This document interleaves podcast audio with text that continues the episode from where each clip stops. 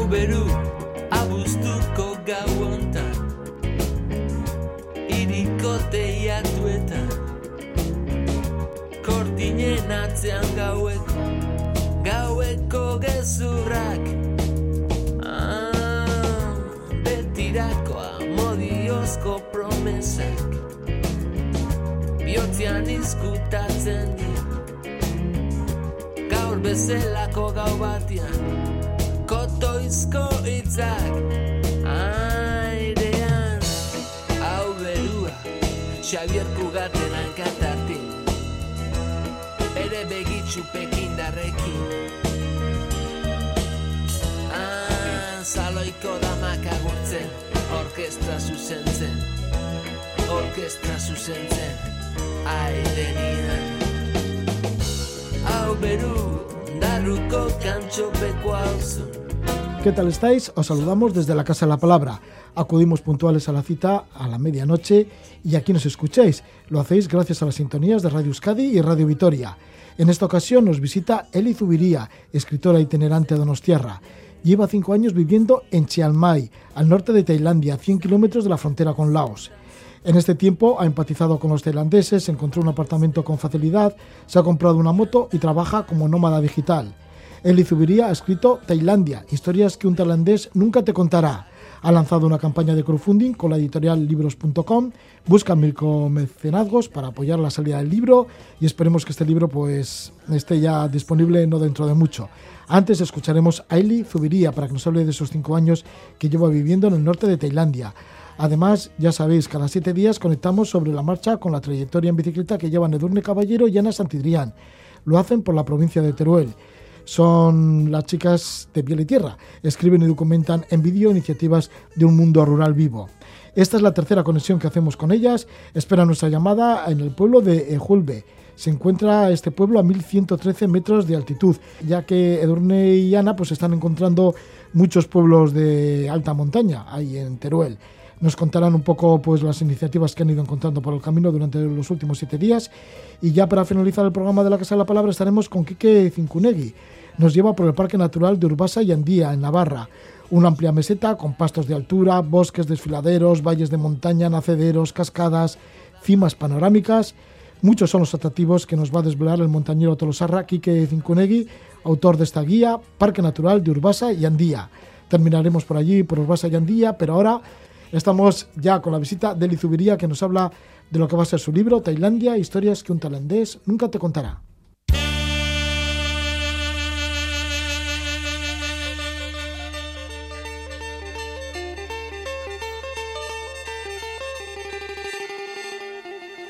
โอ้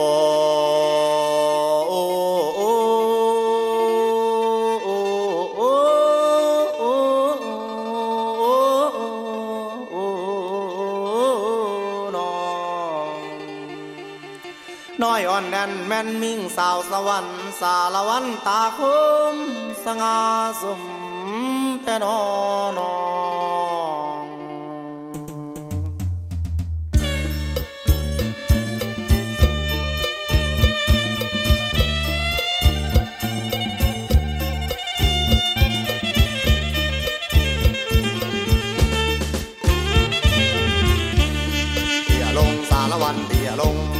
ตียลงสารวันเตียลงเตียลงน้อยสารวันเอ้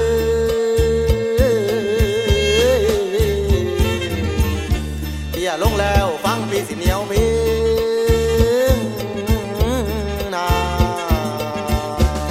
Es un CD que compré en un mercadillo en Bangkok, en Tailandia, y es que nos vamos a Tailandia y lo hacemos a través de Lizubiría. El Lizubiría que nació en Donosti en el año 1981 y reside en los últimos cinco años en Chiang Mai. Chiang Mai, que está al norte del país, de Tailandia, frontera con otros países del sudeste asiático, un lugar así como lo que le rodea, como muy de montaña, muy de selva, y es un lugar al cual acuden también muchos extranjeros a vivir. Y allí se ha quedado el. Le vamos a preguntar por qué y luego también le vamos a preguntar por un crowdfunding que pretende realizar para conseguir publicar un libro con el título de Tailandia, historias que un tailandés nunca te contará. Estamos con la periodista Eli Zubiría. Gabón, buenas noches, Eli. ¿Qué tal? Bueno, pues Eli, que sí, que te has ido a vivir a Chalmay, pero bueno, antes de llegar a Chalmay sí que has vivido en diferentes partes, ¿no? Por ejemplo, estudiaste periodismo en Madrid, luego te trasladaste a Londres, a París, cuando cumpliste 33 años, esto en el año 2014, pues realizaste un gran viaje en solitario, comenzaste en Australia para luego visitar Bali y Tailandia, luego hiciste también un segundo gran viaje por el sudeste asiático, en las dos ocasiones visitaste este país, Tailandia, que finalmente te has quedado a vivir allí, por lo menos hasta el momento.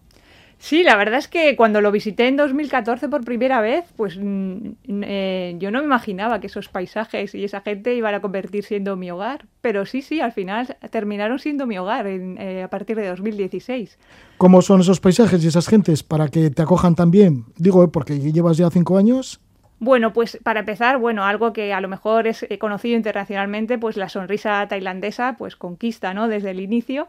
Luego tenemos, eh, a mí lo que más me gusta es su ritmo, su ritmo tranquilo, ¿no? Porque incluso en la gran metrópoli de Bangkok, el tailandés siempre va a caminar despacio, porque para ellos eh, pues hacer las cosas con estrés y hacerlo rápido es hacer mal las cosas, ¿no?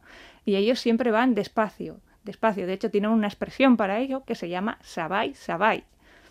¿Llevas una vida cómoda allí en Tailandia, en Chiang Mai?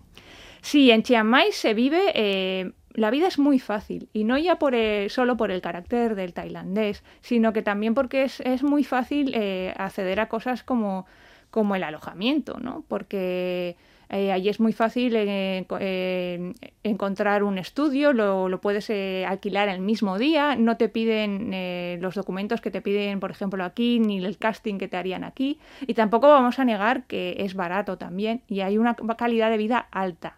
Pero también quiero dejar claro que muchas veces se tiene la idea desde fuera de que la gente en, en Tailandia pues vive en chabolas. Y no es así, los alojamientos son como aquí o incluso mejores. ¿Has encontrado ofertas de trabajo para quedarte allí en Chiang Mai?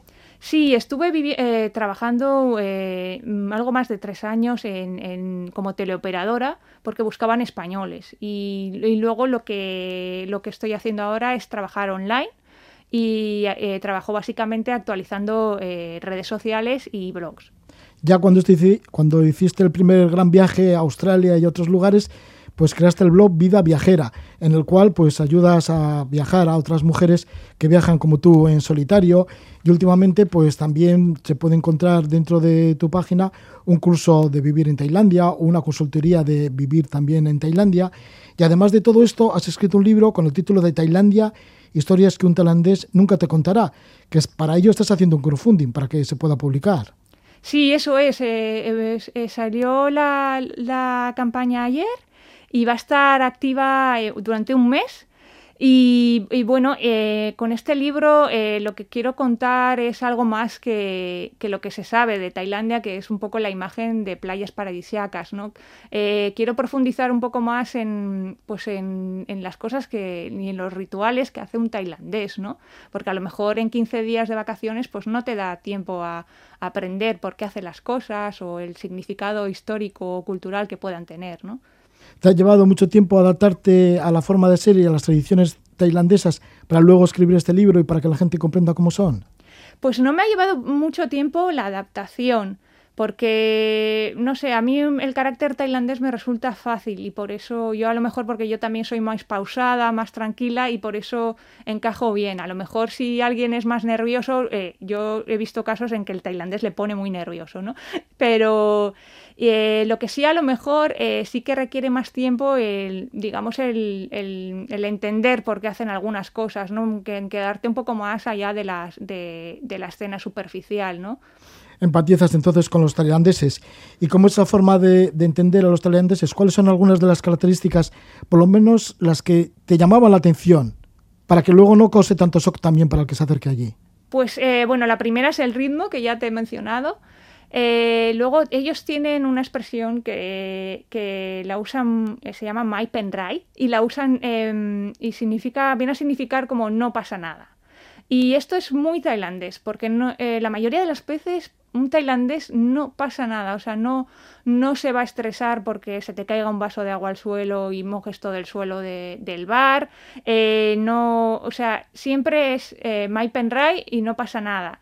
Y luego tienen otro concepto que eh, tailandés es Sanuk, y está muy vinculado a la diversión, ¿no? Y estas tres cosas unidas hacen al tailandés como único, ¿no? La diversión sobre todo en compañía, porque ellos eh, la diversión en, solitario pues no, no la comprenden, ¿no? Para ellos siempre eh, la diversión es compartir no se alteran incluso cuando hay golpes de Estado, porque en Tailandia ha habido varios golpes de Estado. Tú seguramente habrás vivido alguno de ellos. Sí, a mí justamente me tocó en mi primer viaje a Tailandia en 2014 y justo coincidió con el final de mi primer viaje sola. ¿no? Yo estaba en la montaña tailandesa, estaba haciendo un trekking, pasamos la noche en, eh, junto, eh, durmiendo junto con una tribu y, bueno, y no había cobertura, pero al, cuando ya empezamos a descender al día siguiente y recuperamos la cobertura, de repente vi que el guía, pues el guía empezaba, wow, malditos políticos, no, ya están otra vez. Y yo decía, pues ¿qué pasará? Yo no entendía muy bien qué pasaba. Y claro, luego nos dijo que había habido un golpe de Estado. Y bueno, y con la tranquilidad que, que, da la rutina, digamos, él me dijo, no te preocupes, no te va a pasar nada. Y es que efectivamente era ya, eh, llevaban ya, pues creo que del 12, el 12 golpe de Estado con éxito, más otros 7 que tuvieron que no tuvieron éxito. Así que estamos hablando casi de 20 golpes de Estado en, pues, en algo más de 100 años. O sea que sí que son famosos por los golpes de Estado. Sí, son sangrientos. No, no por regla general, al menos el que yo viví, no, no fue sangriento, eh, porque, porque la gente se hacía selfies en las calles. Lo que sí que ha terminado, eh, algunas protestas sí que, sí que han sido un poco más violentas, pero los golpes de Estado de por sí normalmente están como preparados y no suelen terminar en, en, en mucha, hasta donde yo sé, quizás aquí me equivoco, pero no. Si tienes alguna página en este libro bueno, en este posible libro, que ojalá llegue a publicarse, para eso está el crowdfunding y para eso está ese micromecenazgo, para ver si puede salir. Bueno, pues tienes algún capítulo dedicado al rey, al rey de Tailandia, porque es como algo muy sagrado, ¿no?, para los tailandeses. Y cuenta la experiencia que tuviste con la muerte del rey Rama IX. Sí, en 2016, en octubre, eh, falleció. Eh, falleció por edad porque ya llevaba, no sé, creo que 70 años reinando. Y, bueno, y allí se vivieron unas escenas de mm, lágrimas en la calle. Bueno, esto para contextualizar, es muy raro que un tailandés exprese emociones en público. Entonces, el hecho de que pues, hubiera imágenes tan desgarradoras, pues eh, te daba una idea de, lo querido que era esa figura. Incluso llegaron, pues eh, se compraron eh, ropas negras y blancas, porque en Tailandia a veces el luto también se representa con el blanco. Y básicamente eh, pues 100 días de luto e incluso los maniquís de los centros de comerciales pues se vistieron de negro. El actual rey parece que ya no tiene tanta popularidad como la anterior. No, el actual rey, pues es un poco, mm, por decirlo así, un poco excéntrico. Eh, vive casi todo el año en Alemania mm, y vive además eh, en un hotel de lujo con 20 concubinas. Entonces, eh, de alguna manera, ahora están, bueno, empezaron creo que el año pasado con las protestas eh, el año pasado, no, este año, a principios de este año, eh, con, pues quieren cambiar un poco eh, este poder, este poder tan, digamos, absolutista de la monarquía, porque está muy protegido con una ley que no permite criticar al rey, ¿no? La religión también tiene su espacio en tu libro, ¿no? Mm, y además lo reflejas incluso en el loco tráfico tailandés, tanto en Bangkok como lo que puedas vivir en Chiang Mai, que sueles circular en una moto. Sí, el, bueno, el tráfico tailandés es un poco caótico, bueno, un poco no bastante, te entran pues por todos los lados, en diagonal y de todas formas, ¿no? Y bueno, y aunque sí que tienen sus normas de tráfico, eh, muchas veces esto viene de una mentalidad de creencia en el karma, ¿no? En que si yo tengo buen karma no me va a pasar nada y si tengo mal karma es posible que tenga un accidente, ¿no? Así que bueno, puedes hacer cualquier barbaridad si tienes mal karma. Sí, bueno, si tienes mal karma, al final, eh, como ellos lo que piensan es que no tienen control sobre lo que va a pasar, pues de alguna forma mm, tampoco igual le preocupa tanto cumplir la norma de tráfico, ¿no? Porque como no tiene control, al final...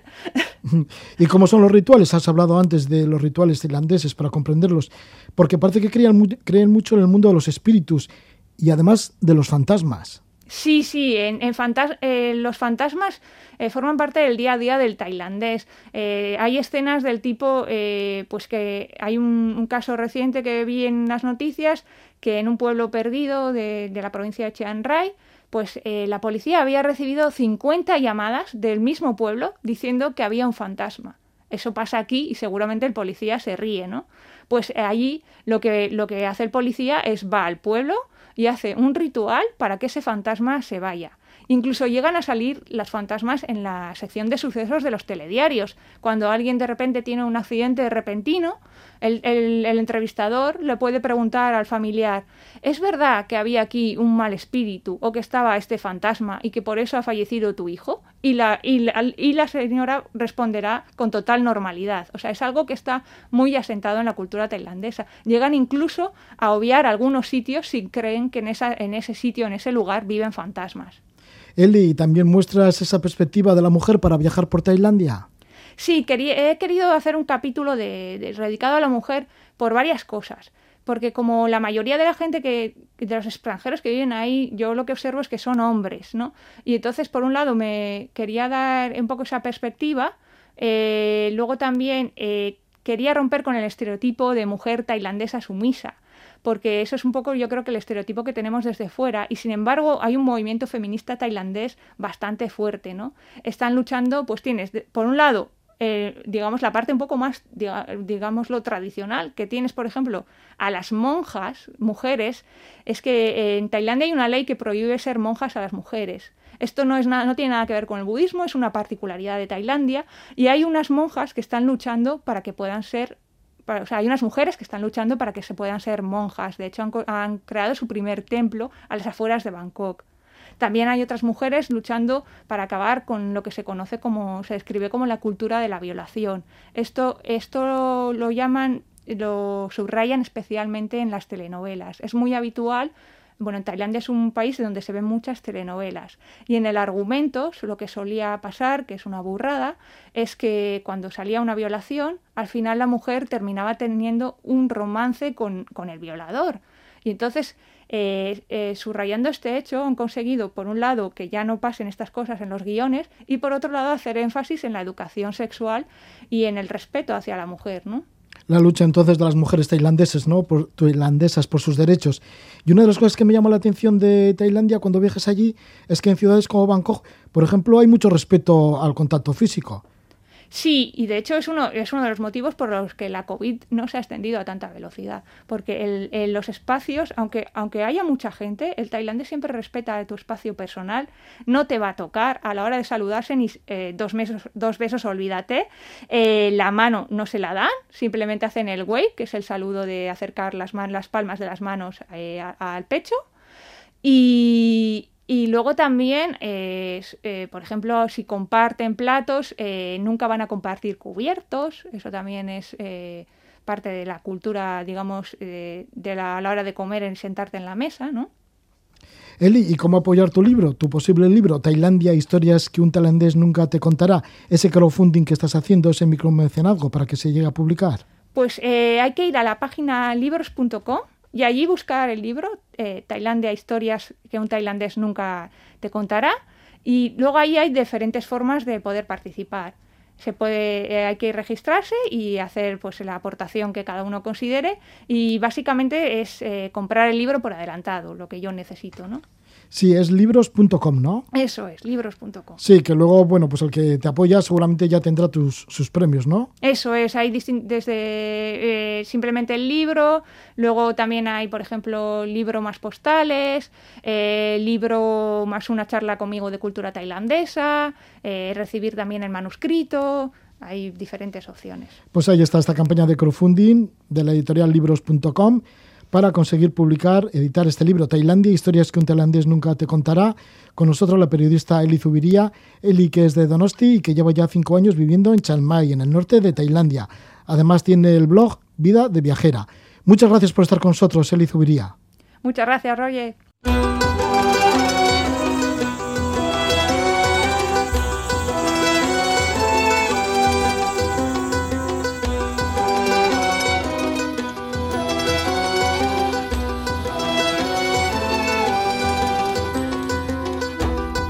Sitio que ya no está, de un mar que no moja más, a donde todo es frontera. Traigo una sombra que no se va, nostalgia de aquel lugar, una nube de dolor. Me caí del mapa una vez más, voy cruzando límites, no sé dónde parar. El nuevo camino me llevará tan solo hasta ese lugar donde se otro camino. Me queda confianza para llegar al tiempo que me dirá que aún tengo un nuevo destino. Tras un poco de felicidad, soy el que se fue, soy el que no está. Hoy mi corazón despierta porque hay un límite que cruzar. Tan solo voy siguiendo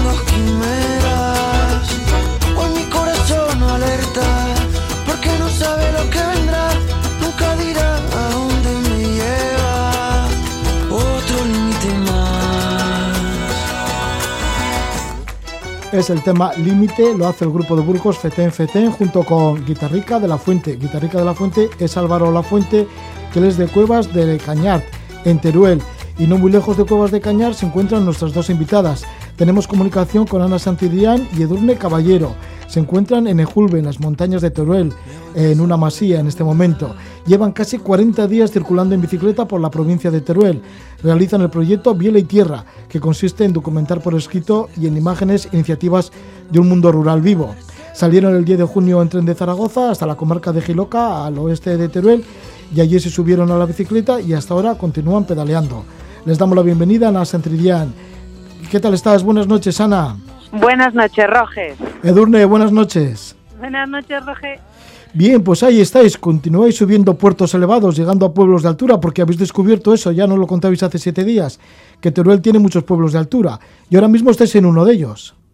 Eso es, estamos en Ejulbe y de hecho es que ayer por la tarde-noche, también anocheciendo, llegamos, entramos aquí por el puerto Margarinos, que está a 1450 metros también, así que sube y baja todo el rato. ¿Esto os lleva a, a que sean las jornadas bastante más duras de lo que pensabais? Hombre, la verdad que mira, intentamos pedalear siempre o a primera hora de la mañana o a última hora de la tarde para ahorrarnos las horas de calor. Y nosotras pues somos cicloturistas que vamos poquito a poco, siguiendo pues las fuerzas que tenemos y sin forzarnos demasiado, porque como el objetivo final es encontrarnos con personas y contarlo, pues pues hemos de llegar en condiciones. Sí, porque os habéis encontrado con eso, con muchos desniveles.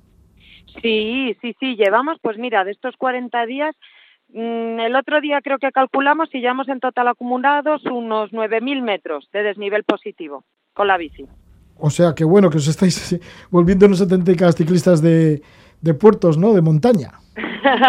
Sí, pero la verdad que lo disfrutamos, ¿eh? porque subimos así chinachana, chinachana, poquito a poco, disfrutando del paisaje, nos paramos, miramos pues el ganado que nos encontramos, los cambios de paisaje, porque lo que nos estamos encontrando son unos cambios de paisaje impresionantes.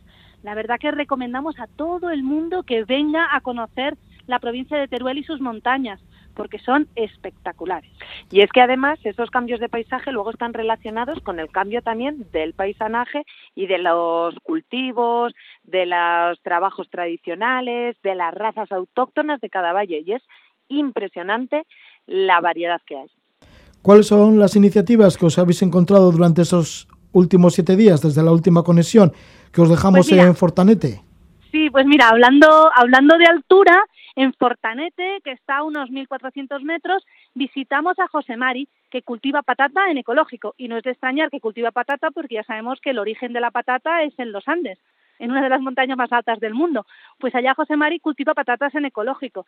Y nos decía que es que su familia ha cultivado tradicionalmente la patata de la forma tradicional. Al estar en altura y hacerla en secano tiene muy pocos problemas a nivel de plagas y la patata que consigue es de gran calidad.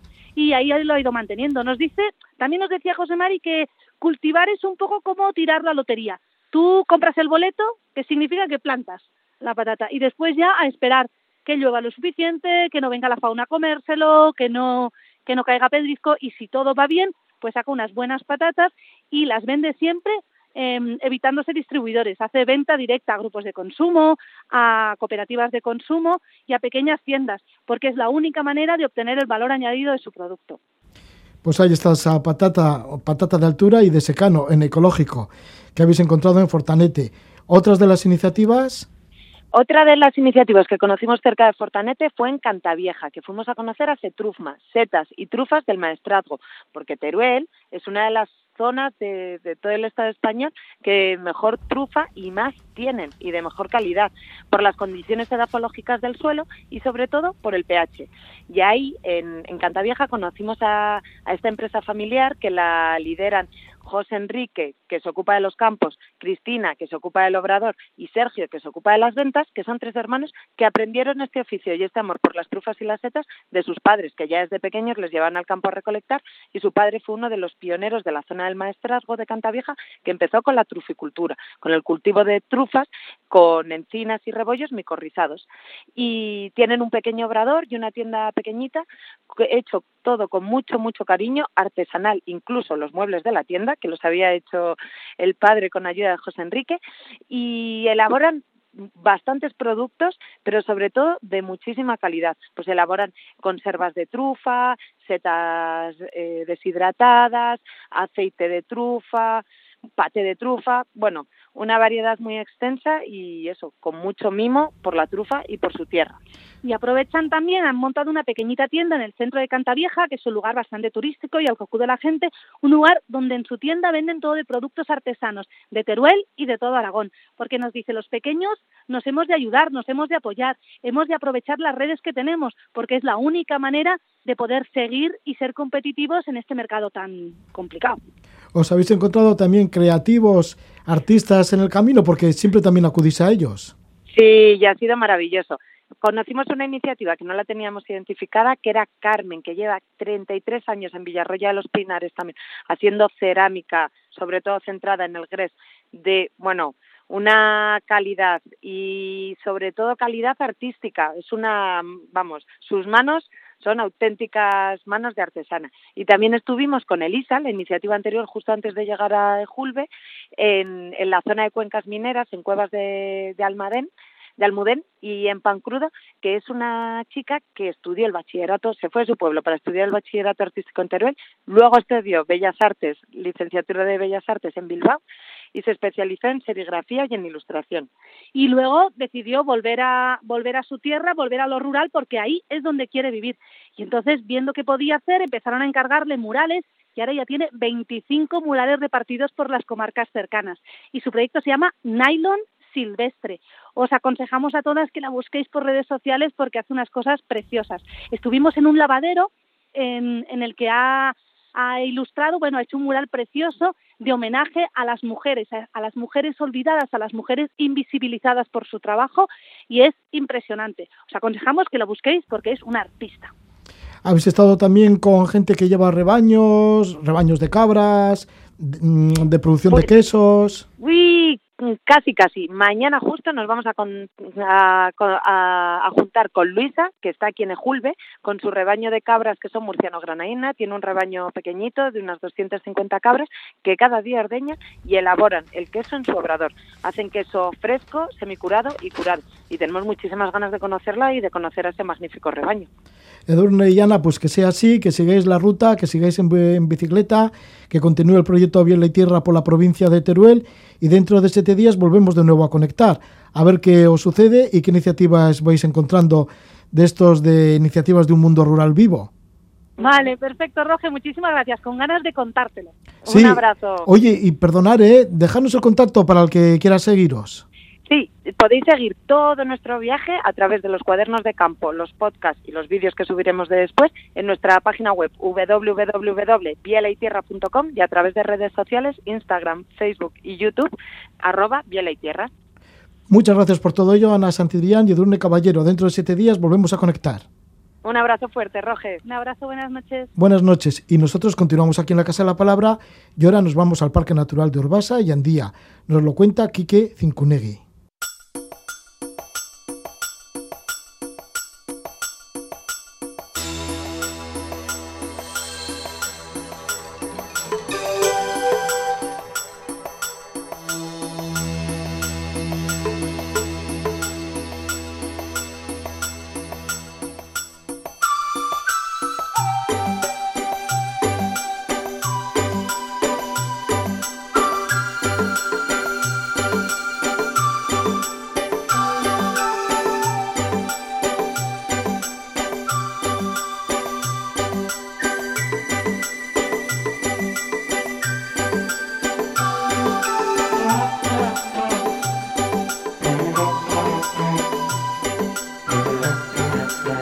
Música compuesta por Juan Carlos Pérez, que en otro tiempo fue representante importante del grupo Itois.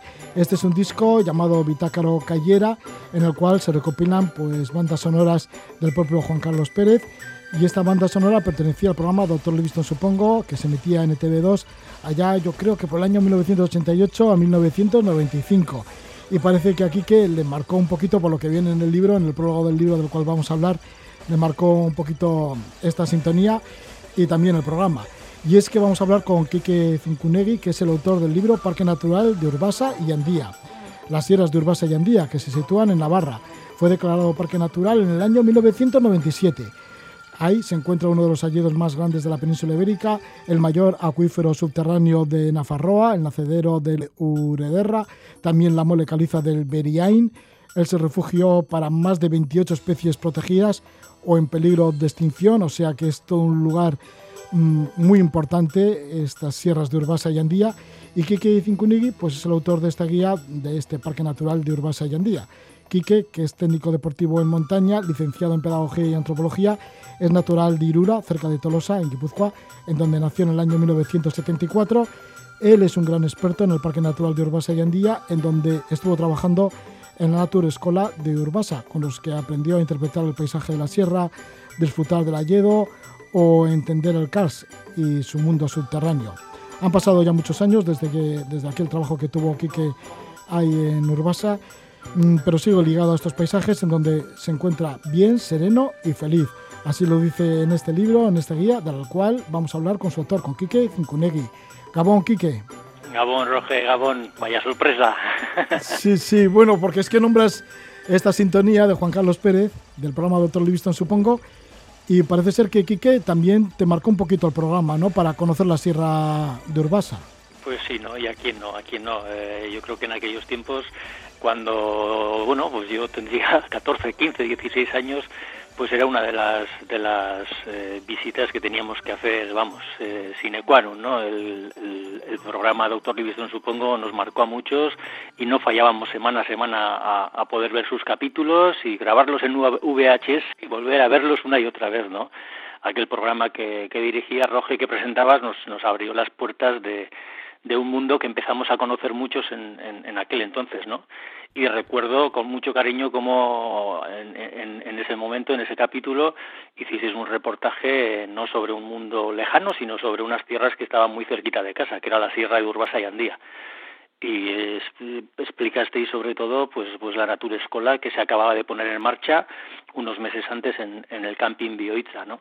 Yo en aquel momento estudiaba pedagogía, estaba acabando la carrera, me gustaba la montaña, me gustaba la educación, eh, trabajaba como monitor de tiempo libre y cuando vi aquel reportaje pues fue como, vamos, como una, una llamada que dijo, uff, yo tengo que ir a trabajar a ese sitio. Y, y así es como con un amigo nos fuimos en pleno invierno a Urbasa en el 95 y conocimos el camping, conocimos a Pachi Zaballo, que era la persona que lo regentaba entonces, y gracias a eso, pues bueno, pudimos eh, contactar con la, empresa Artelat de Guipúzcoa, que es la que llevaba la Naturescola, y de una cosa a otra, pues al final acabé trabajando durante tres, cuatro temporadas en el camping como, como educador ambiental, con un equipo de gente genial, y también como camarero, que es lo que no esperaba, pero bueno, eso me abrió también otras otras puertas, ¿no? Conocer a los pastores de la sierra, a la gente que se movía allí todos los fines de semana, y bueno, durante ese tiempo pues tuve la opción de, poder estar viviendo ahí en la sierra en, en, el mismo camping durante mucho tiempo, ¿no? Y desde entonces hasta ahora las sierras de Urbasa y Andía se han convertido para ti en uno de los refugios naturales favoritos. Pues sí, poco a poco cada uno vamos teniendo nuestros chocos, ¿no? Y la Sierra de Urbasa Andía han sido para mí, y bueno, siguen siendo un sitio al que volver y siempre descubrir algo nuevo, ¿no? Yo pensaba que conocía bastante la sierra y hace unos poquitos años, pues, eh, pues bueno, en todo lo que era mi, proceso de formación como guía de montaña con la gente de Quirolene, me acuerdo que todos me decían, ah, pero esto tú te lo conocerás como la palma de tu mano. Y, y qué va, cada día que nos metíamos allí eh, descubríamos cosas distintas, sitios distintos y es que es inmenso, ¿no? Es un territorio tan grande que abarca tanto que, que, siempre hay algo, algo nuevo, algo que no conoces, algo, algo que siempre te llama la atención, ¿no? Esta, la semana pasada hablaba con un, con un pastor de, de allí, de Pachi, y él me decía, sí, pero si yo, en el monte ese que has puesto en el libro, yo hace 30 años que no he estado. Y, y, todas las zonas de aquí me las conozco súper bien, pero es que hay sitios en los que no he estado en la vida. Y pues bueno, pasa eso, ¿no? Que siendo un sitio tan, tan grande, al final da, da, mucho juego. Marcas 23 rutas por estas sierras, por la sierra de Urbasa y Andía, pero ¿qué nombres te vienen a la cabeza de repente? yo me acuerdo mucho de, nombres como Catalichurri, Laminatitur, Esquiza, zonas en las que normalmente íbamos siempre con los chavales que, guiábamos ¿no? en, la, en la escuela de naturaleza, en la Naturescola, y luego muchos otros que a todos nos vienen a la cabeza, ¿no? El nacedero de Urederra, que es uno de los sitios mágicos por antonomasia de Euskal Herria, ¿no? Uno de los sitios más fotografiados, más visitados. A día de hoy hay casi 120.000 personas al año van a visitar el Urederra el Balcón de Pilatos, el Monte Beriain, eh, bueno, hay muchos sitios, ¿no? Como te comentaba, muchos son los que nos dan esa seña de identidad de que, no podemos dejar de visitar, como puede ser el Urederra, el Balcón de Pilatos, pero hay muchísimos más que, seguramente desconocemos y que tienen una belleza igual o más abrumadora que, lo que puede ser Urederra o, otras zonas, ¿no? Son muchos los momentos vividos con la gente del lugar, con los pastores, entre otros, o también esa sensación de aroma a leña quemada, porque esto sí que lo nombras también en la introducción de, del libro, ¿no? Que, o sea, que te vienen muchos recuerdos y muchos, además de sentimientos, sensaciones, como pueden ser los aromas. Sí, eh, siempre que estamos en, el bosque, pues eh, empiezas a pasear por el bosque y hay un olor a humedad, a hoja, eh, bueno, que, es, que se te mete dentro, ¿no? Te, te metes en una cueva y, bueno, la sensación de, humedad, de agua, de, tierra, ¿no? De, es, tan profunda que, que, eso está ahí. Eh, lo mismo que eso, pues después de dar una vuelta en bicicleta, eh, te cae una tormenta y te metes en una borda con un pastor de, de algunos de los que tienen una pequeña tabernita allí que, que te meten en tu salón y, joder, pues estás tomándote un pincho de, queso con un, con un vinito o con un refresco y estás con la chimenea encendida y joder, ese olor a leña que todos hemos son hemos hemos tenido alguna vez cerca no esa el, el haya quemándose poco a poco pues son cosas que se quedan ahí no íbamos el fin de semana y, y mi pareja me comentaba llegar allí y, y, se olía a la leña quemada de algunas chimeneas, ¿no? Y dices, este aroma, este aroma, esto me viene, me recuerda al Pirineo. Y yo, pues, pues sí, es ese, aroma de, de siempre, ¿no? Que, que, hemos tenido muchos, muchos cerca. Quique, ¿cómo nos puedes señalar la ubicación de las sierras de Urbasa y Andía? Bueno, pues eh, como comentabas, es una sierra que, que, bueno, en sí es una meseta, porque es una altitud que, que coge unos 900 metros de altitud media, y se alarga durante más de 50 kilómetros, abarcando todo lo que es eh, la zona navarra entre la Navarra Atlántica y Tierra Estella, ¿no? Estaría justo cerca de lo que es eh, el Valle de la Sacana, entre Irurzun y Alsasua, pero también llegaría hasta, hasta territorio a la vez, porque al final eh, la sierra, a nivel de geología, podríamos hablar que es solo una, ¿no? Andía, Urbasa y Encía, que sería la parte que queda en la zona alavesa, sería una misma unidad geológica aunque administrativamente están, eh, una es en la parte navarra y, otra en la parte alavesa. Entonces serían 50 metros de largo por unos 12 kilómetros, 50 kilómetros de largo por, unos 12 kilómetros de, ancho, ¿no? Eh, en, toda esa zona entre, entre lo que es el Valle de la Sacana al norte y eh, al sur quedaría lo que es la Mezcua. Hay dos carreteras que atraviesan la sierra, la carretera de Lizárraga, que va desde Arbizu, Echar y Aranaz hacia, hacia Tierra Estella, y otra que es la del puerto de Urbasa, que sube desde Alsasua y atraviesa toda la sierra hasta, hasta Zugaire o la zona de Amescua. Entonces serían las dos principales entradas a la sierra. A un lado de una de estas carreteras nos quedaría todo lo que es Urbasa, que es una, inmensa planicie de unos 11.000 hectáreas, unos 11.000 campos de fútbol seguidos unos de otros, cubierto casi casi en su totalidad por bosque, bosque de hayas, y al otro lado de esta carretera, al, otro lado de la carretera de Lizarraga, estaría la Sierra de Andía, que serían también unas, unas 8.000 hectáreas más o menos, pero de un terreno casi casi totalmente pelado. Llano también, con algunas ondulaciones, pero en esta zona no hay apenas bosque está cubierto totalmente por, por lo que puede ser eh, raso, eh, principalmente para todo lo que es el ganado de, de oveja, de caballo eh, de raza burguete, de vaca de estilo pirenaica y llegan hasta lo que sería la sierra de, San Donato, la sierra de Satrústegui, con, con Beriain como punta más alta, ¿no? alcanzando ya casi los 1.492 metros. Sí, comentas pues eso, que Andía es como más, bueno, que no tiene tanta vegetación, por lo menos no tiene tanto arbolado como Urbasa, que sí que tiene un gran alledo. Eso es. Y señalas eh, que este alledo es como un bosque muy íntimo y muy evocador, por lo menos para ti. Sí, al final, eh, bueno, el alledo es el típico eh, bosque de, la zona atlántica en la que en la que vivimos, no aquí pegados al mar Cantábrico, y es verdad que, que Urbasa es uno de los máximos exponentes, ¿no? Algunos decían que era el, el mayor alledo del sur de Europa, algunos dicen que es el mayor alledo de la península ibérica, bueno, hay muchas formas de decir cuál es el mayor. El, es verdad que, en extensión eh, puede que haya alguno mayor, pero en plan meseta, totalmente llano, como es el de la Sierra de Urbasa, y, con un porcentaje del 80-90% de vegetación que se haya, eh, posiblemente el de la Sierra de Urbasa sería el, el más extenso, ¿no? Entonces sí que es verdad que es como sumergirse en el mar, ¿no? Una vez que te, te metes en el mar estás en otro mundo totalmente distinto y, aquí puede pasar algo parecido. Te sumerges en el ayedo, te penetras en él y, no hay grandes eh, pendientes, no hay grandes cuestas, es llano, entonces con la visión puedes alcanzar bastante, aunque estás siempre rodeado de un montón de troncos, árboles de distintos tamaños, grosores, pero estás metido como en otro mundo, ¿no? Entonces los sonidos son distintos. Ahora, a mí me ha pasado mucho la posibilidad de estar en temporadas fuera de lo que puede ser temporada alta, ¿no? Fuera de fines de semana, estar entre semana, en verano, en invierno, en primavera, muchas veces solo, pues preparando este trabajo. Entonces la sensación de estar solo en el bosque es, es una pasada porque siempre escuchas sonidos, siempre te sientes acompañado, que alguien te está observando, nunca estás en esa sensación de solo, estás como en un mundo distinto, ¿no? Y, eso es una gozada, el poder verlo, el poder compartirlo con, con tu gente y el, y el, poder hacer que otra gente pueda intentar sentir lo mismo. ¿Se cuida la explotación maderera de este alledo de Urbasa? Sí, a nivel de, de, economía podríamos decir que la sierra siempre ha sido una zona muy visitada, frecuentada, sobre todo por los pueblos de alrededor, por todos los valles de la Sacana, por los valles de la Mezcua y principalmente eh, se han dedicado a dos tipos de trabajo, todo lo que es la explotación maderera y todo lo que sería la zona del pastoreo. Lo que es la Sierra de Urbasa y Andía han sido montes realengos, montes que pertenecían a la corona en, la Edad Media.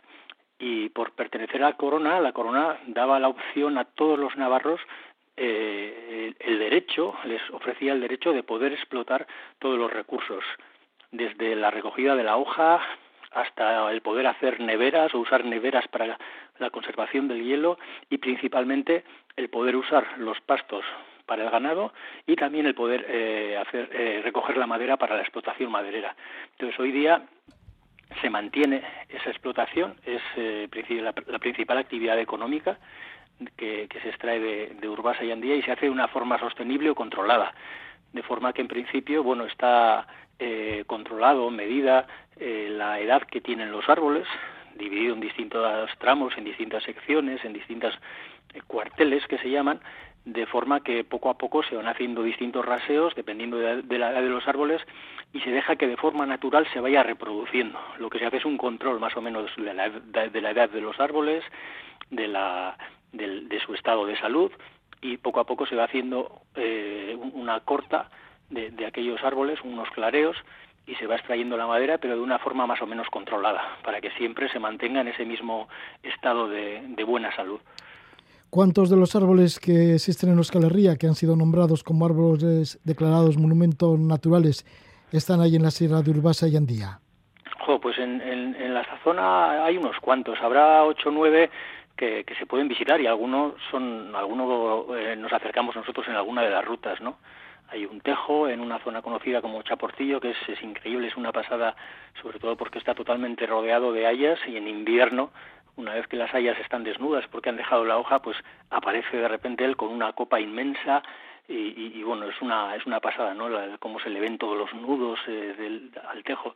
Y hay unos cuantos más, ¿no? En la zona sur, por ejemplo, cerca de Zudaire, está el centinela, el centinela de, de Zudaire, que se llama, que es un quejigo de, de muy, muy longevo, ¿no? Estos son árboles, en principio, que se consideran monumentos naturales, muchos por el tipo de, árbol que es, porque no es común que esté en esta zona, por la altura, el tamaño de la copa, por la longevidad. Bueno, hay distintas, hay distintas eh, características. ¿no? Totalmente en Euskal Herria hay unos cincuenta y pico, sesenta árboles que están declarados como árboles monumentales y en esta zona pues tenemos casi diez. Entonces, bueno, es, una curiosidad más y, bueno, una excusa más para poder acercarnos a, a estos, a estos árboles están los árboles monumentales, pero otra de las grandes riquezas, otra de las joyas también de estas sierras de Urbasa y Andía es el subsuelo, en el cual se encuentra gran cantidad de agua.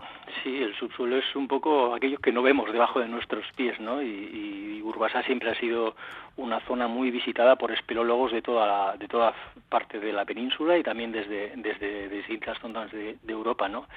Eh, diríamos que toda la sierra de Urbasa, el suelo, toda esta montaña, que, se, se, eleva a unos 900 metros o 1000 metros de, de, altitud, está formada por roca caliza principalmente. Y en la zona más, más baja sí que hay algunas capas de, de zona amarga, de arena amarga, eh, de, zonas más, más arcillosas que son impermeables.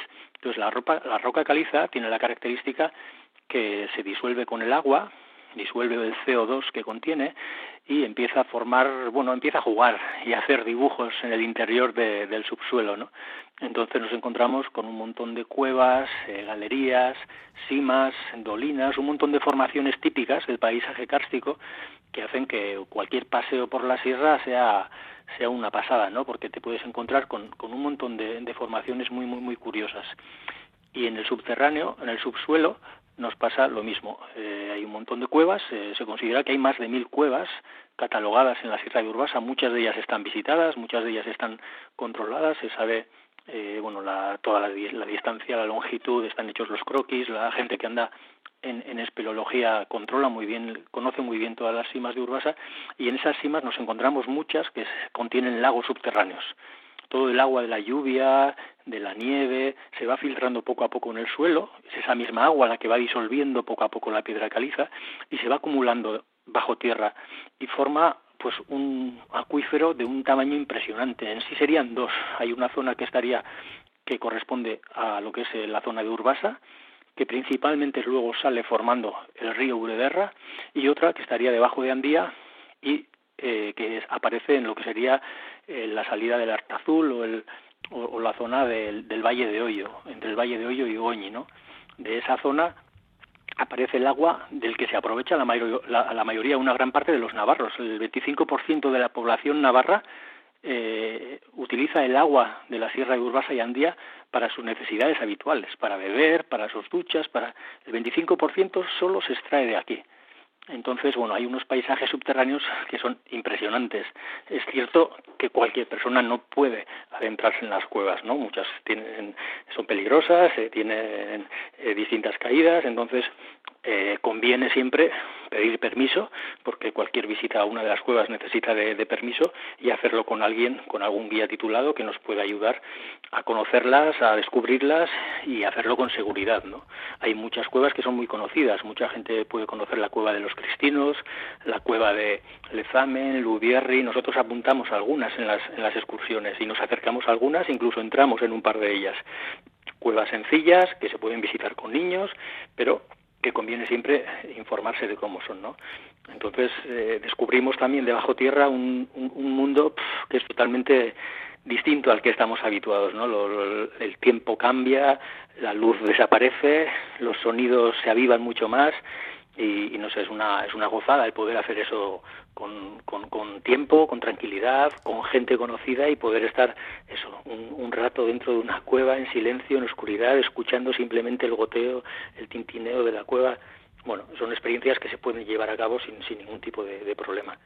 Pues ahí están las cuevas, los bosques, los, los balcones espectaculares, las cimas Todo esto se recoge en esta guía, este parque natural de Urbasa y Andía, y estamos con Kike Cincunegui, que conoce muy bien el territorio y es el autor de esta guía, una guía de dentro de la colección Euskal Herria de parques naturales que lo edita Sua Edisioac.